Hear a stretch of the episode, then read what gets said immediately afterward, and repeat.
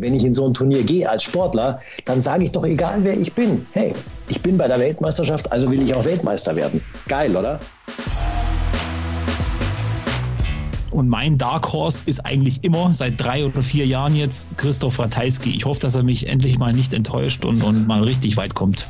Hier ist Checkout, der Darts Podcast mit Kevin Schulte und Christian Rüdiger. Am Mittwoch, den 15. Dezember, beginnt die Darts-Weltmeisterschaft 2022 und natürlich ist äh, Sport 1 mit von der Partie. Alle Sessions werden live übertragen und natürlich äh, sind mit dabei Basti Schwele und Robert Marianovic. Und heute hier im Podcast bei Checkout grüße euch.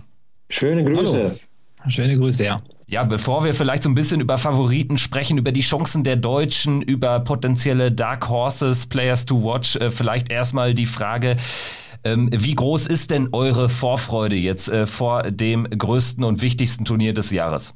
Ja, also wenn ich anfangen darf, äh, meine Vorfreude ist sehr groß. Es gab jetzt äh, ja irgendwie so viel Berichterstattung und wieder so einen kleinen Hype. Deswegen ist man schon so ein bisschen innerlich aufgewühlt und kann es kaum erwarten. Ich freue mich auch total. Äh, 14 Stunden am Tag mit Robstar zusammenhängen und das über insgesamt, also vom 15. bis zum 3.1. Das wird wunderschön. Schönere Weihnachten gibt es ja kaum. Das heißt, das heißt, ihr seid die ganze Zeit äh, komplett zusammen am Start? Wir nehmen es an, glaube ich, oder, Robby? Es wird vielleicht die eine oder andere Session geben, wo jemand anderes für mich einspringt, aber äh, im Moment ist die Planung quasi ja mit mir als Experten und natürlich Basti auch voll 100% am Start. Jetzt sind ja auch in diesem Jahr bei der Weltmeisterschaft endlich wieder die Zuschauer zurück. Im vergangenen Jahr musste, durftet, je nachdem, wie man es auch immer nennen möchte, ihr ohne Zuschauer leider in diesem großen Ellipelli dann auch die WM begleiten. Was bedeutet denn auch für euch beide persönlich wieder, die Fans in den Übertragungen im Vergleich zum letzten Jahr zurückzuhaben? Ich, ich, finde ja tatsächlich, äh, die haben es ja gut gelöst letztes Jahr. Also mit, diesen, mit dieser eingespielten Stimmung und ähm, tatsächlich ist es so, wenn du, wenn du das so lange dann machst wie wir, wenn du jeden Tag da dran sitzt und jede Session hast, irgendwann vergisst du das tatsächlich, weil du bist ja auch voll fokussiert auf das Spiel und du hast immer diese Geräuschkulisse im Hintergrund. Aber man hat natürlich jetzt in diesem Jahr gesehen, wenn da wirklich wieder was los ist und so, das ist natürlich schon um einiges geiler und ähm, es, es gibt dir natürlich auch für den Kommentar viel mehr her, weil äh, ich liebe einfach die Verkleidungen. Ich, ich liebe das, wenn, wenn die Jungs da eingeblendet werden, die so kreativ sind oder, oder natürlich auch die Mädels, die da so kreativ sind und sich immer was Neues einfallen lassen.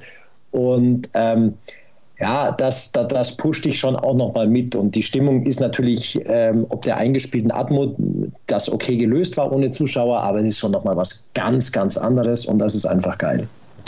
Ja, ich muss auch sagen, dass äh, man einfach auch viel mehr, ich will jetzt nicht sagen Angriffspunkte hat, aber wenn die Zuschauer so ein bisschen mitmachen und reagieren, vor allem äh, wenn sie sich dann ihren Favoriten mehr oder weniger aussuchen und es dann in die entscheidenden Phasen reingeht, dann ist das natürlich nochmal so ein Punkt, den man dann noch mit reinnehmen kann, so auch als Experte, dass man so ein bisschen drüber redet.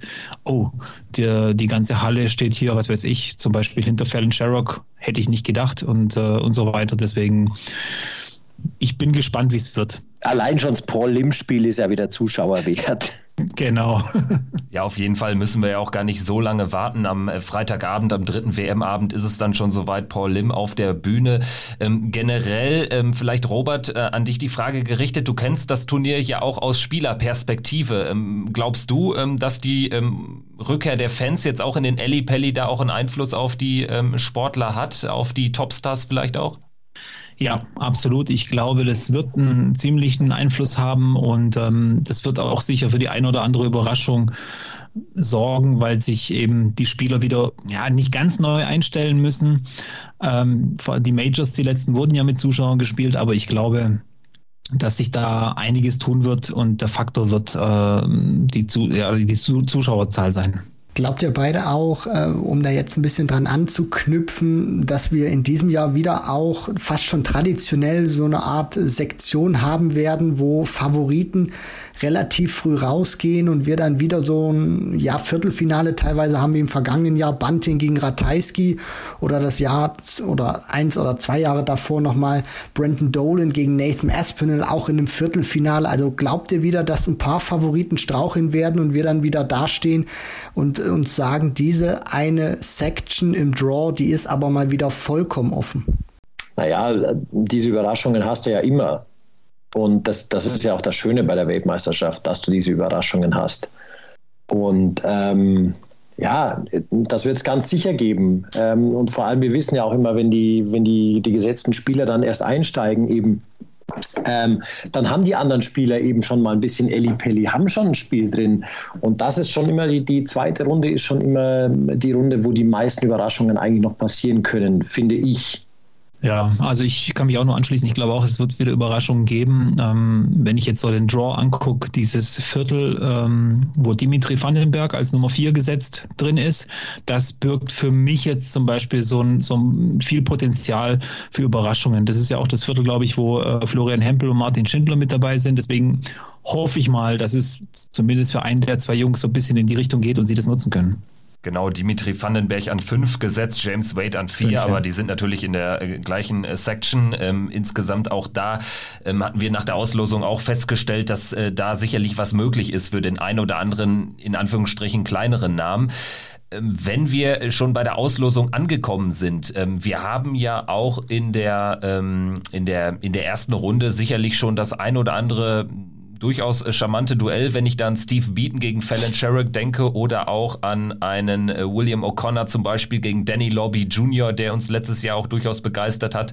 Ähm, was sind so eure Highlights, wenn wir da so auf die frühen Runden schauen, ähm, also konkret auf die erste? Ich, ich, ich spare mal da ein bisschen und würde durchaus aus deutscher Sicht sagen, dass Florian Hempel Martin Schindler echt ein interessantes Match werden könnte. Ja, also ich bin da auch jetzt so klar mit der deutschen Brille bei diesem Match komplett und, und freue mich da extrem drauf. Äh, vor allem muss man auch mal sehen, das sind ja im Gegensatz zu vielen anderen Spielen, da trifft ja nicht nur einfach ein Qualifikant gegen einen Pro-Tour-Spieler an, sondern zwei Spieler, die durchweg die ganze Saison über, über 90 im Average gespielt haben. Und das muss eigentlich ein Knallerspiel werden. Und äh, gerade als Deutscher schaut man da noch besonders hin. Und man muss es schon sagen, auch wenn ich jetzt ähm, nicht immer ganz hinter diesem Fallon Sherrock-Hype stehe, äh, das Spiel interessiert mich trotzdem mega. Steve Beaton äh, gegen Fallon wird so für mich ja äh, einfach das Treffen der, der, der, der Generations werden. Also Steve Beaton, der Oldschool Dartspieler, den es irgendwie seit gefühlten 100 Jahren da auf der Bühne gibt, gegen Fallon Sherrock, die was völlig Neues repräsentiert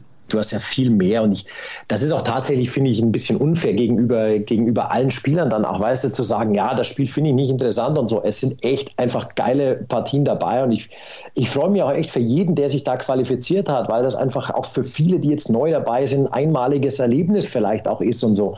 Und das ist einfach geil und wenn wir, wenn wir das dann immer sehen, so Spiele, die halt nicht so oft dabei sind wie, wie der Russe letztes Jahr und so, wie die sich selber feiern, wie die sich zelebrieren, auch ohne Zuschauer und so, das hat was. Und ich freue mich halt auch total für diese Spieler, dass die da so, so mal diese Aufmerksamkeit kriegen, dass es nicht nur die Top 16, Top 32 sind, sondern dass du da eben, dass sich da Spiele in, in die Öffentlichkeit spielen können, die man vielleicht zum Teil ja auch gar nicht kennt.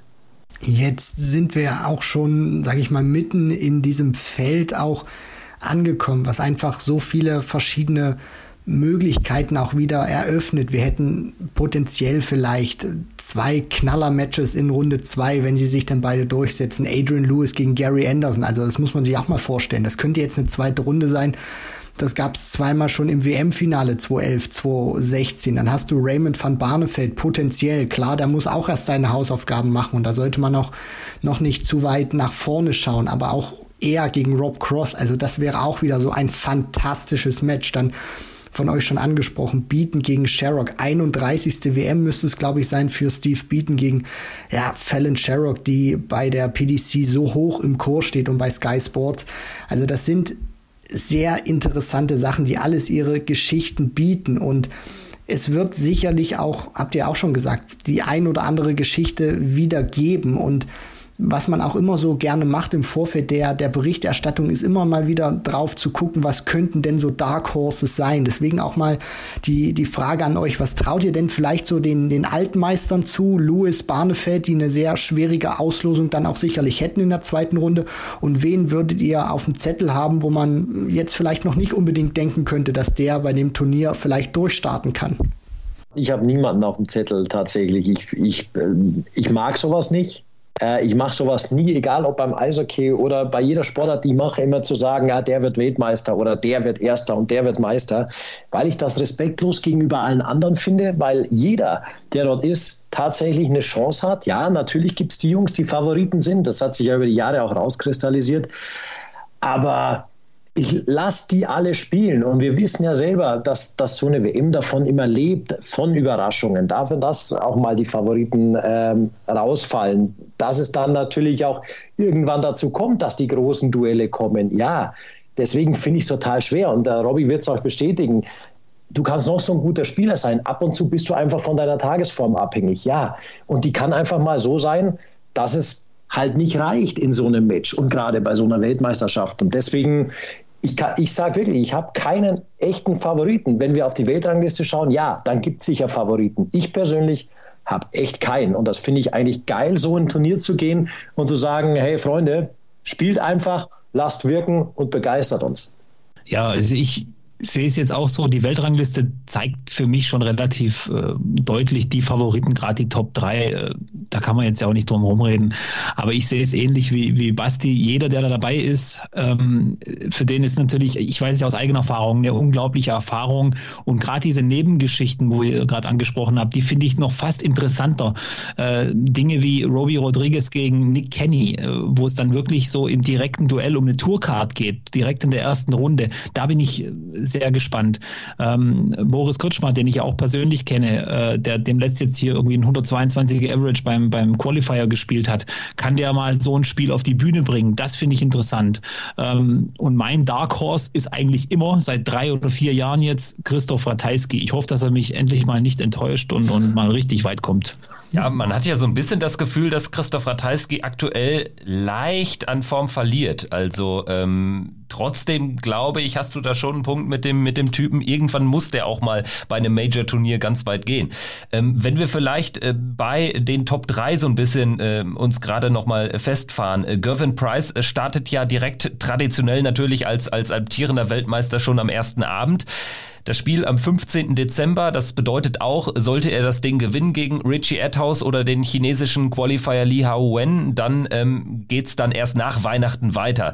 Wir kennen diese Geschichte natürlich auch, dass die WM ja irgendwie für die Top Guns, die dann eben weiterziehen in die späten Runden, quasi zwei verschiedene Turniere sind, oder? Kann man das so einschätzen? Wie seht ihr das? Ich kann jetzt hier leider nicht aus Erfahrung sprechen, also ich würde es gern, aber ähm, ich kann mir schon vorstellen, dass diese, diese Weihnachts- Pause schon einen Effekt hat. Ähm, die, die ganzen Spieler sind ja auch Menschen und gerade so eine lange Pause, gerade für Gervin Price, wenn er weiterkommt, ich weiß nicht, er ist, glaube ich, Profi genug, um das äh, wegzustecken. Aber ähm, es ist ja, ich kenne ich kenn ja auch ganz viele Leute, die sagen, ich schalte erst nach Weihnachten ein, weil dann die, die, die ganzen Top Guns kommen oder die, wo ich kenne. Aber wie gesagt, äh, das wird sich zeigen und äh, ich bin wie jedes Jahr saumäßig gespannt. Ich habe zwar natürlich auch meine Tipps und meine, meine Prognosen, aber ich hoffe einfach, dass es ein geiles Turnier wird. Mehr, mehr, mehr kann ich dazu nicht sagen ich glaube auch die Jungs, die da vorne stehen, ich meine, die spielen, äh, die spielen ja auch schon relativ lang WM. Und die wissen natürlich auch, wie sie diesen, diesen Rhythmus nehmen müssen, wie sie ihn einordnen müssen. Und die werden natürlich ihr komplettes Training, ihre Vorbereitung, weil es ist nun mal das wichtigste Turnier des Jahres, werden die da komplett drauf auslegen. Und ich glaube auch nicht, dass ein Gervin Price deswegen zum Beispiel die WM-Stimmung verloren geht, weil er am ersten Tag spielt und dann erst wieder nach Weihnachten. Also die Jungs sind einfach Pros und die wissen schon, wie sie damit umgehen müssen und wann sie wo, wie bereit sein müssen und da sein müssen. Wir werden das dann natürlich auch äh, beobachten, wie das Pendel dann auch sicherlich ausschlagen wird für Price. Das ist natürlich auch ein Fakt.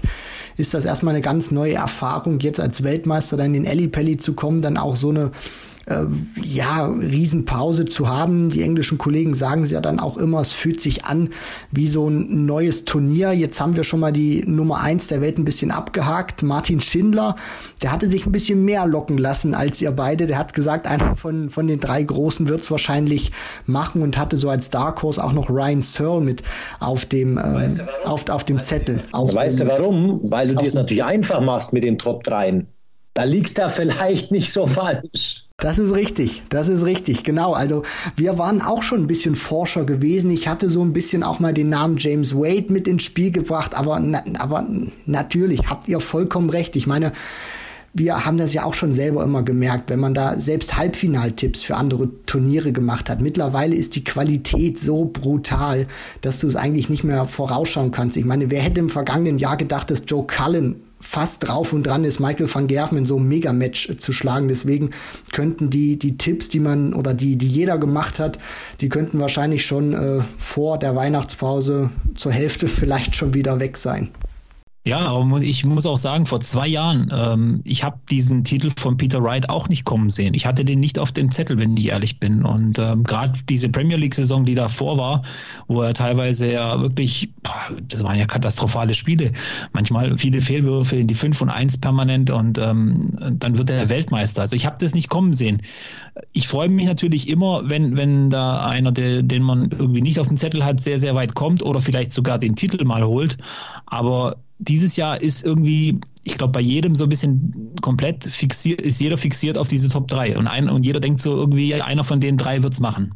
Aber ganz ehrlich, man muss natürlich äh, Johnny Clayton auch noch reinwerfen. Ne? Also wenn man jetzt sich das Jahr 2021 anschaut, da hat Johnny Clayton die meisten großen Titel eingeheimst. Ähm, auch das äh, sicherlich ein Name, ähm, von dem man jetzt Anfang des Jahres nicht rechnen konnte, dass das ein Major-Gewinner zumindest äh, kein Major-Gewinner am laufenden Band werden würde. Was sagt ihr denn zu dem? Also Johnny Clayton, der hat ja wirklich das Trophäenschränkchen ordentlich aufgefüllt. Ja, Spieler des Jahres 21. Ähm, nicht nur tatsächlich von, von, den, von den Titeln, natürlich spielt es mit, aber wirklich die Art und Weise, wie er sich entwickelt hat, wie er das ganze Jahr über gespielt wird, das ist schon, ist schon beeindruckend, dass plötzlich so eine unglaubliche Sicherheits- und Selbstverständnis einfach da ist und ich finde Johnny Clayton einfach weiterhin cool, weil der gewinnt halt äh, am Sonntag ein Major und am Montag früh geht er wieder zum Arbeiten.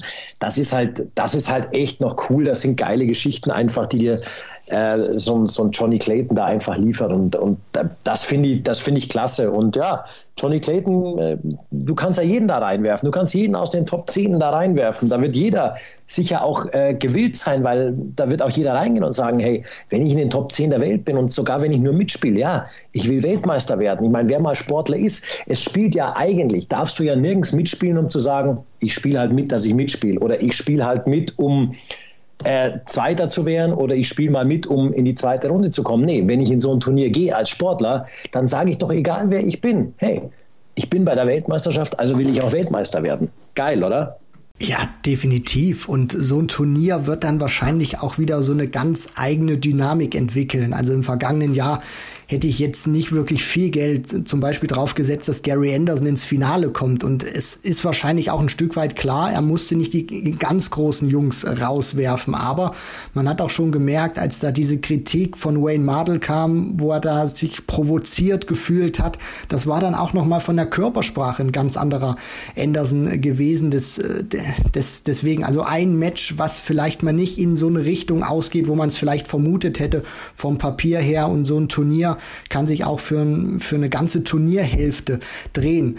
So, und jetzt würde ich mal sagen, haben wir schon mal große Namen abgehandelt. Kommen wir jetzt mal zu, zu den Jungs, auf denen natürlich auch unser ganz großes Hauptaugenmerk liegen wird. Die Deutschen. Fabian Schmutzler, zweitjüngster WM-Teilnehmer, Hopp. Ähm, nicht Max Hopp. Max Hopp hat sich nicht qualifiziert, aber löst Max Hopp als den äh, jüngsten deutschen Starter ab. Dann hast du natürlich den gesetzten Gabriel Clemens, der erst in Runde 2 einsteigt und dieses erste Duell natürlich gleich in Runde 1, Florian Hempel gegen Martin Schindler. Doppelte Frage natürlich auch. Was habt ihr erstmal gedacht, als die beiden gegeneinander gelost wurden und was traut ihr denn unseren deutschen Jungs zu bei dieser Weltmeisterschaft? Also ich habe zuerst gedacht, gutes Näschen vom Flo Hempel. Der war die Woche zuvor oder zwei Wochen zuvor ja bei uns als Experte mit dabei und hat gesagt, hey, irgendwie habe ich so ein Gefühl und das wird echt nicht gut und ich habe da keinen Bock drauf. Aber ich habe das Gefühl, dass es ein deutsches Duell in der ersten Runde gibt. Und ich möchte auf keinen Fall gegen den Shindy spielen, hat er gesagt. Und zack, kommt's so. Ja, ich habe auch irgendwie äh, gedacht, äh, eigentlich war ja die Chance relativ hoch. Wir haben zwei äh, quasi direkt qualifizierte Pro Tour und Weltrangliste und zwei Qualifikanten. Und die Chance war jetzt ja nicht so gering, dass sowas passiert und ähm, oder zumindest in der zweiten Runde dann passieren könnte. Ähm, ich bin eigentlich nur froh, dass so viele dabei sind. Und dann muss man noch ganz eins mal ganz klar sagen: Wir haben jetzt vier, vier Starter dabei. Fabian Schmutzler nehme ich jetzt mal raus. Das ist so für mich so ein bisschen das Küken von den vier. Auch vom Alter, nicht nur vom Alter, sondern auch natürlich von der Erfahrung. Wir haben jetzt, glaube ich, noch nie, noch nie, also in der WM-Geschichte drei Spieler gehabt, die einen so dermaßen hohen Average über eine ganze Saison gespielt haben und jetzt quasi für Deutschland an den Start gehen. Also ähm, da ist viel, viel, viel Potenzial drin. Also Martin Schindler Schindler sicher von, von, von den Zahlen her ganz vorne mit dabei. Der ist, glaube ich, dieses Jahr von den Deutschen der Beste, was die Zahlen angeht. Dann natürlich Gabriel Clemens, ist irgendwie schon ein Dauerbrenner geworden. Fähig, jeden zu schlagen zu jeder Zeit. Flo Hempel, der einfach irgendwie, keine Ahnung, so, so unbekümmert da reingeht und, und einfach Bock hat, da zu spielen, damit sein Geld zu verdienen. Ähm, es da, da schlummern so viel, da schlummert so viel Potenzial aus deutscher Sicht äh, äh, irgendwie für mich. Und ich hoffe auch natürlich äh, für Fabian Schmutzler, den ich ja, also das muss ich jetzt mal auch erzählen. Ich habe, glaube ich, vor, vor einem Jahr, anderthalb Jahren ein Online-Turnier gegen ihn gespielt und da hat er mich vom Bord geblasen. Also, und ich habe noch gedacht in dem Moment, wer, wer ist das? Ich, ich, ich, ich kenne doch normalerweise jeden, der so ein bisschen äh, spielen kann in Deutschland. Und äh, ich war total hin und weg von Anfang an. Und ähm, die Geschichte, wo dann, ja, wo, wo es da gefolgt hat, war unglaublich. Und ich freue mich für ihn vor allem ganz arg, dass er diese Erfahrung machen darf und ähm, bin gespannt, wie er damit umgeht, vor allem. Im Prinzip muss man aber sagen, kein Druck für ihn, oder? In keinster Weise in diesem Match. Nö, also aus meiner Sicht überhaupt kein Druck. Ähm, und wenn er da mit 0 äh, zu 3 Sätzen und ohne Leckgewinn rausgeht, was er sicher nicht tun wird, da bin ich mir sehr, sehr sicher, ähm, überhaupt kein Druck. Das ist einfach äh, äh, eine unglaubliche Geschichte und äh, eigentlich alles, was jetzt kommt, ist Bonus. Also er hat schon irgendwie den Jackpot geknackt und jetzt kommen nur noch, kommen nur noch Bonusspiele. Und ich muss das bestätigen, das ist nicht nur dahergeredet vom Robby. Der Robby hat auch schon früh im Jahr zu mir gesagt, tatsächlich, ich sagte jetzt schon, Fabian Schmutzler, den beobachtest du mal und das wird ein richtig guter. Und äh, da muss ich ihm absolut recht geben. Das hat er tatsächlich äh, gut vorausgesagt, weil der Robby eben auch einer ist, der, der sich sehr tief und sehr viel mit Darts beschäftigt und nicht nur auf Namen schaut, die man kennt, sondern halt auch äh, viele kennt, die jetzt noch nicht so populär sind. Und äh, da hat er echt ein richtig gutes Näschen. Da wollen wir natürlich auch aus deutscher Sicht mal hoffen, dass ihn diese Bühne oder auch dieser, dieser ganze Raum da nicht erschlägt. Frag den Robby, das wird er. Ja, also, also, Robert, er hat, also auch Ma Martin Schindler zum Beispiel hat auch gesagt, dass es ähm, nochmal gut war, dass er zum Beispiel jetzt diese beiden TV-Turniere nochmal spielen konnte, Grand Slam und Players Championship Finals, weil WM ist die größte Bühne und dann kommst du da auf diese riesen Bühne und dann hängt da so ein kleines Board. Und deswegen hoffe ich natürlich auch, dass Fabian Schmutzler das einfach nur, wie ihr schon gesagt habt, auch wenn es immer so einfach dahergeredet ist, genießen kann, weil jetzt kommt natürlich der, der ultimative, ultimative Umschwung von der Pro Tour praktisch oder von Behind Closed Doors zur größten Bühne, die es im Darts gibt. Und man kann einfach ihm nur wünschen, dass er da wirklich hochgeht und einfach nur Bock hat. Ja, also Bock hat er definitiv. Also es ist, äh, man muss es ja ganz klar sagen, das ist der Traum jedes Dartspielers, da einmal zu stehen. Und ähm, das ist so einfach das Nonplusultra. Und er wird Bock haben, er wird Spaß haben. Äh, so alles, was ich hier bisher mitbekommen habe, ist er auch ein, ein, ein ganz feiner Kerl und, und, und äh, hat da eine große Wertschätzung auch äh, für das Ganze, äh, hat eine Riesenleistung gebracht. Und ich will jetzt nicht irgendwie hier das Orakel spielen, aber ich glaube, von dem werden wir sowieso noch viel, viel, viel hören. Ja, insgesamt hört sich das ja wirklich äh, vielversprechend an. Erstmals vier Deutsche im Eli Pelli, das allein ist schon ähm, eine tolle Sache. Und dann äh, mit Gabriel Clemens hat man ja auch wirklich einen richtig etablierten Spieler weit vorne in der Top 32. Das geht tendenziell auch noch weiter nach vorne, ist so, so mein, mein Eindruck. Ähm, dann hat man mit Florian Hempel einen Spieler, einen Ex-Handball-Torwart, der jetzt auf die Tour kommt und ähm, ja erstmal wegen Corona und wegen anderer ähm, Geschichten da auch quasi gar nicht viel spielen kann. Dann allerdings natürlich ein tolles zweites Halbjahr spielt. Und Martin Schindler hat, äh, glaube ich, äh, der Verlust der Tourkarte, so blöd es klingt, fast schon gut getan. Ähm, oder wie seht ihr das? Also anders ist das ja auch nicht zu erklären, dass Martin Schindler auf einmal wieder ein ganz anderes Niveau an den Tag legt als ähm, ja in dem Jahr zuvor zum Beispiel. Ja, ich kann nur sagen, was, ich, was so meine Beobachtung ist. Ähm, ich glaube auch, dass er das so, ja, dieses jahrelang die Tourcard gehabt, immer gespielt und vielleicht irgendwie den Trott reingekommen. Ich weiß es nicht. Aber ich weiß auch, dass Martin wahrscheinlich einer der talentiertesten und begabtesten Dartspieler ist äh, in Deutschland, die, die ich überhaupt jemals kennenlernen durfte. Und er einen unglaublich guten Dart spielt. Und er hat mich so oft von diesem äh, Board gefegt. Ich, ich darf das gar nicht erzählen, was der teilweise mit mir da veranstaltet hat. Ähm, und jeder, der, glaube ich, Martin schon mal spielen hat sehen oder ihn ein bisschen kennt, der weiß auch, zu was er fähig ist. Und äh, vielleicht hat ihm das, so wie du gesagt hast, wirklich nicht gut getan, aber zumindest wieder, wieder so ein bisschen einen Push gegeben. Und ähm, ich, ich meine, ich glaube, es war ein, ein, fantastisches Jahr für ihn. Er hätte, er hätte sich ja über die Pro Tour locker, also wirklich extrem locker für die WM qualifiziert. Ähm, ich weiß gar nicht, wie oft er im Viertelfinale dieses Jahr oder im Achtelfinale dieses Jahr war bei der, bei der Pro Tour. Das war eine unglaubliche Serie. Und ähm, da habe ich auch, da gucke ich wirklich genau hin, was da passiert mit Martin. Und die erwähnten Bühnenspiele, die er bisher hatte, war natürlich jetzt Gold wert. Gerade der Grand Slam, glaube ich, ähm, das hat ihm nochmal noch mal ein bisschen Selbstbewusstsein gegeben. Ich meine, gegen die Nummer eins der Welt auf, äh, beim Grand Slam zu gewinnen, das kann eigentlich nur gut sein im Vorfeld der WM. Ich glaube auch, der, der Martin, du hast das Gefühl, so der hat sich auch ein bisschen neu erfunden tatsächlich. Ähm, ja auch jetzt, ähm, schreibt viel, dass Neues kommt, äh, ein paar Sponsoren, wo er einfach gesagt hat, jetzt war lang genug und ich, ich möchte neue Wege gehen und alles. Es ist vielleicht schon, schon tatsächlich so, so ein Ding, dass du einfach da reingehst, du verlierst erstmal die Tourkarte ähm, du spiel, äh, spielst sie dir aber dann natürlich auch gleich wieder, aber du hast halt auch diese, diese zwei Jahre nicht im Nacken und es spielt sich vielleicht doch ein bisschen anders auf tatsächlich, ohne diesen großen Druck dahinter. Und es zeigt ja auch, dass der Martin, glaube ich, diese Herausforderung angenommen hat, sehr gut angenommen hat und sich jetzt dadurch auch vielleicht insgesamt anders weiterentwickelt. Und ähm, das sieht ja nicht schlecht aus, was er da macht. Ja, und man merkt ja auch, dass wir mittlerweile auch vollkommen anders reden oder auch die Berichterstattung anders herangeht, als das noch vor fünf, sechs Jahren der Fall war, wo man sich wirklich auch dann mal tierisch gefreut hat, kann ich mich auch noch dran erinnern, wo sich Max Hopp zum ersten Mal für das World Matchplay qualifiziert hat. Also das, das war ja in Darts Deutschland was außergewöhnlich ist, dass da ein Deutscher beim Matchplay auftaucht und mittlerweile nimmt man das als selbstverständlich wahr, weil die sich einfach so auch ent entwickelt haben, dass da mindestens ein Deutscher immer bei jedem Major-Turnier mit dabei ist und auch dieses Resultat, was wir ja jetzt haben, vier Deutsche bei der WM, das ist einfach der, oder das, das ist dann im Prinzip das, was sich die Jungs in den letzten Jahren erarbeitet haben, wie sich der Dartsport in Deutschland entwickelt hat. Und ich denke mal, dass man dann nicht zu vor oder zu forsch ist, wenn man sagt, dass das einfach oder im Prinzip fast nur der, der Anfang ist und man tatsächlich, ohne jetzt zu große Erwartungen zu schüren, wirklich in Deutschland vor einer richtig guten Zukunft steht, was den Dartsport anbetrifft? Oder sehen wir das falsch? Ja, also wenn ich noch was dazu sagen darf, ähm, das seht ihr schon richtig. Ähm, ich muss aber auch sagen, gerade Gabriel Clemens, der, der geht so ein bisschen unter in, in der WM-Vorberichterstattung, habe ich so das Gefühl zumindest. Aber der hat ja dieses Jahr, glaube ich, gerade wenn du von Majors redest, ich glaube, bis auf Premier League und Masters hat er jedes Major gespielt, wenn ich äh, richtig weiß. Und das ist schon eine unglaubliche Leistung. Und ich glaube auch, ähm, dass gerade solche Riesenerfolge ähm, uns dann auch wieder ja, in die Versuchung bringen, zu viel zu erwarten. Also wir müssen trotzdem alles langsam angehen.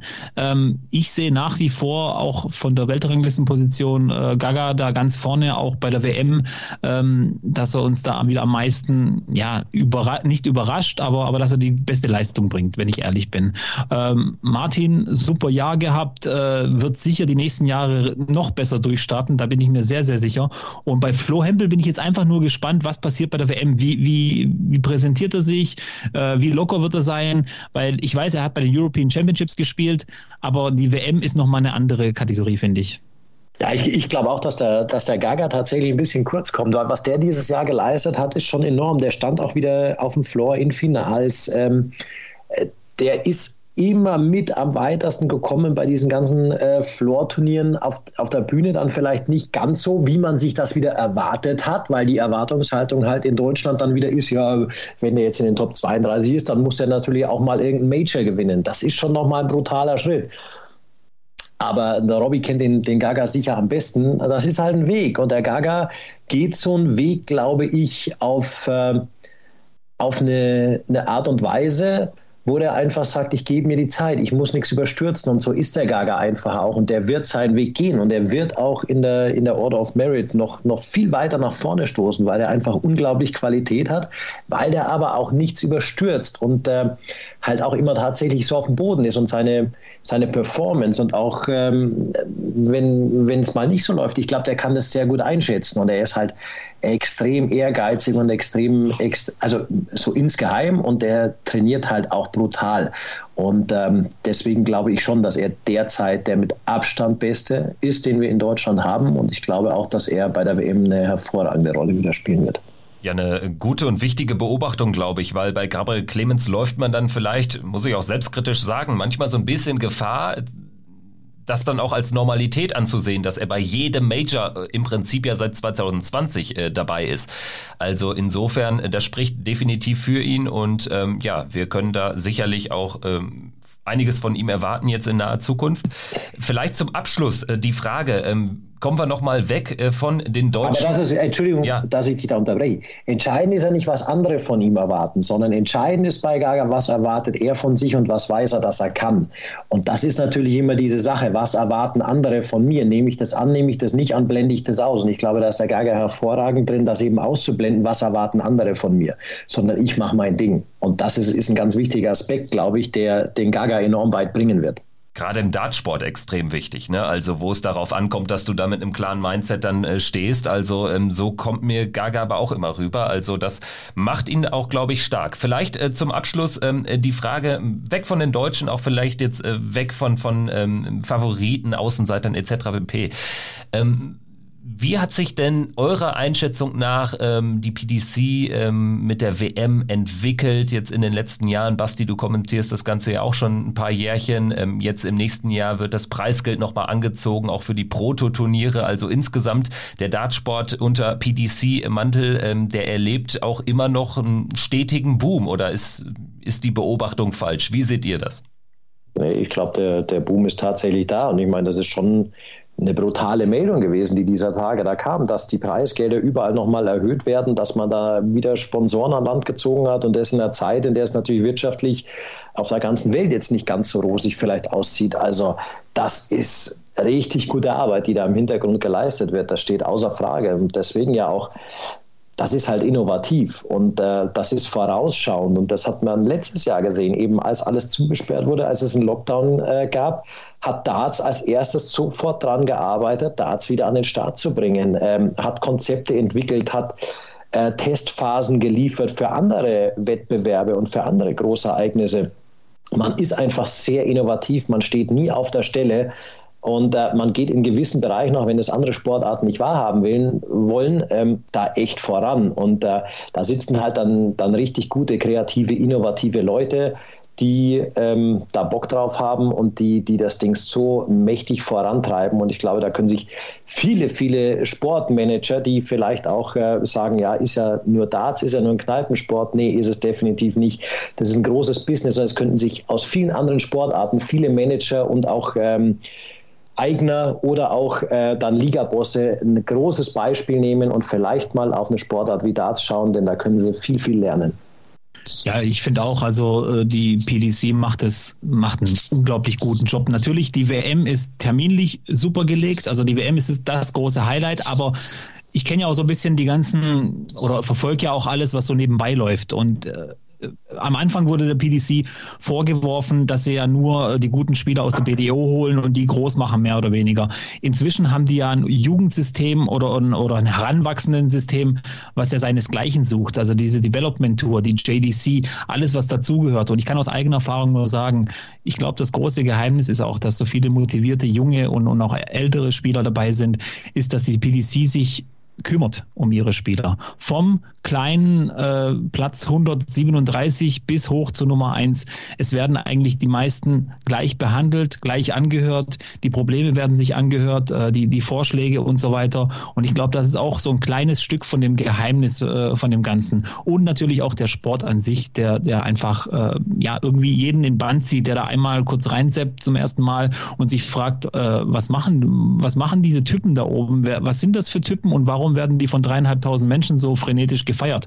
Und, und das ist einfach das Gesamtpaket. Und so wie Basti es schon gesagt hat, egal wer da dahinter sitzt bei der PDC, mit marketingtechnisch und, und mit Ideen und, und, und sonst irgendwas, macht einen guten Job und sollen einfach weiter so machen.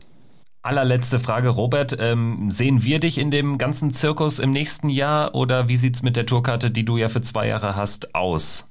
Ja, äh, da wird es dann im Januar dann äh, entsprechend mal was geben von mhm. mir. Wer da auf dem Laufenden bleiben will, kann mich gerne auf Instagram oder auf YouTube abonnieren. Ich push den Robby nochmal. Wir trainieren ordentlich während der WM und dann greift er genau. richtig an nächstes Jahr. Ja. Perfekt. So sieht's aus. Perfekt.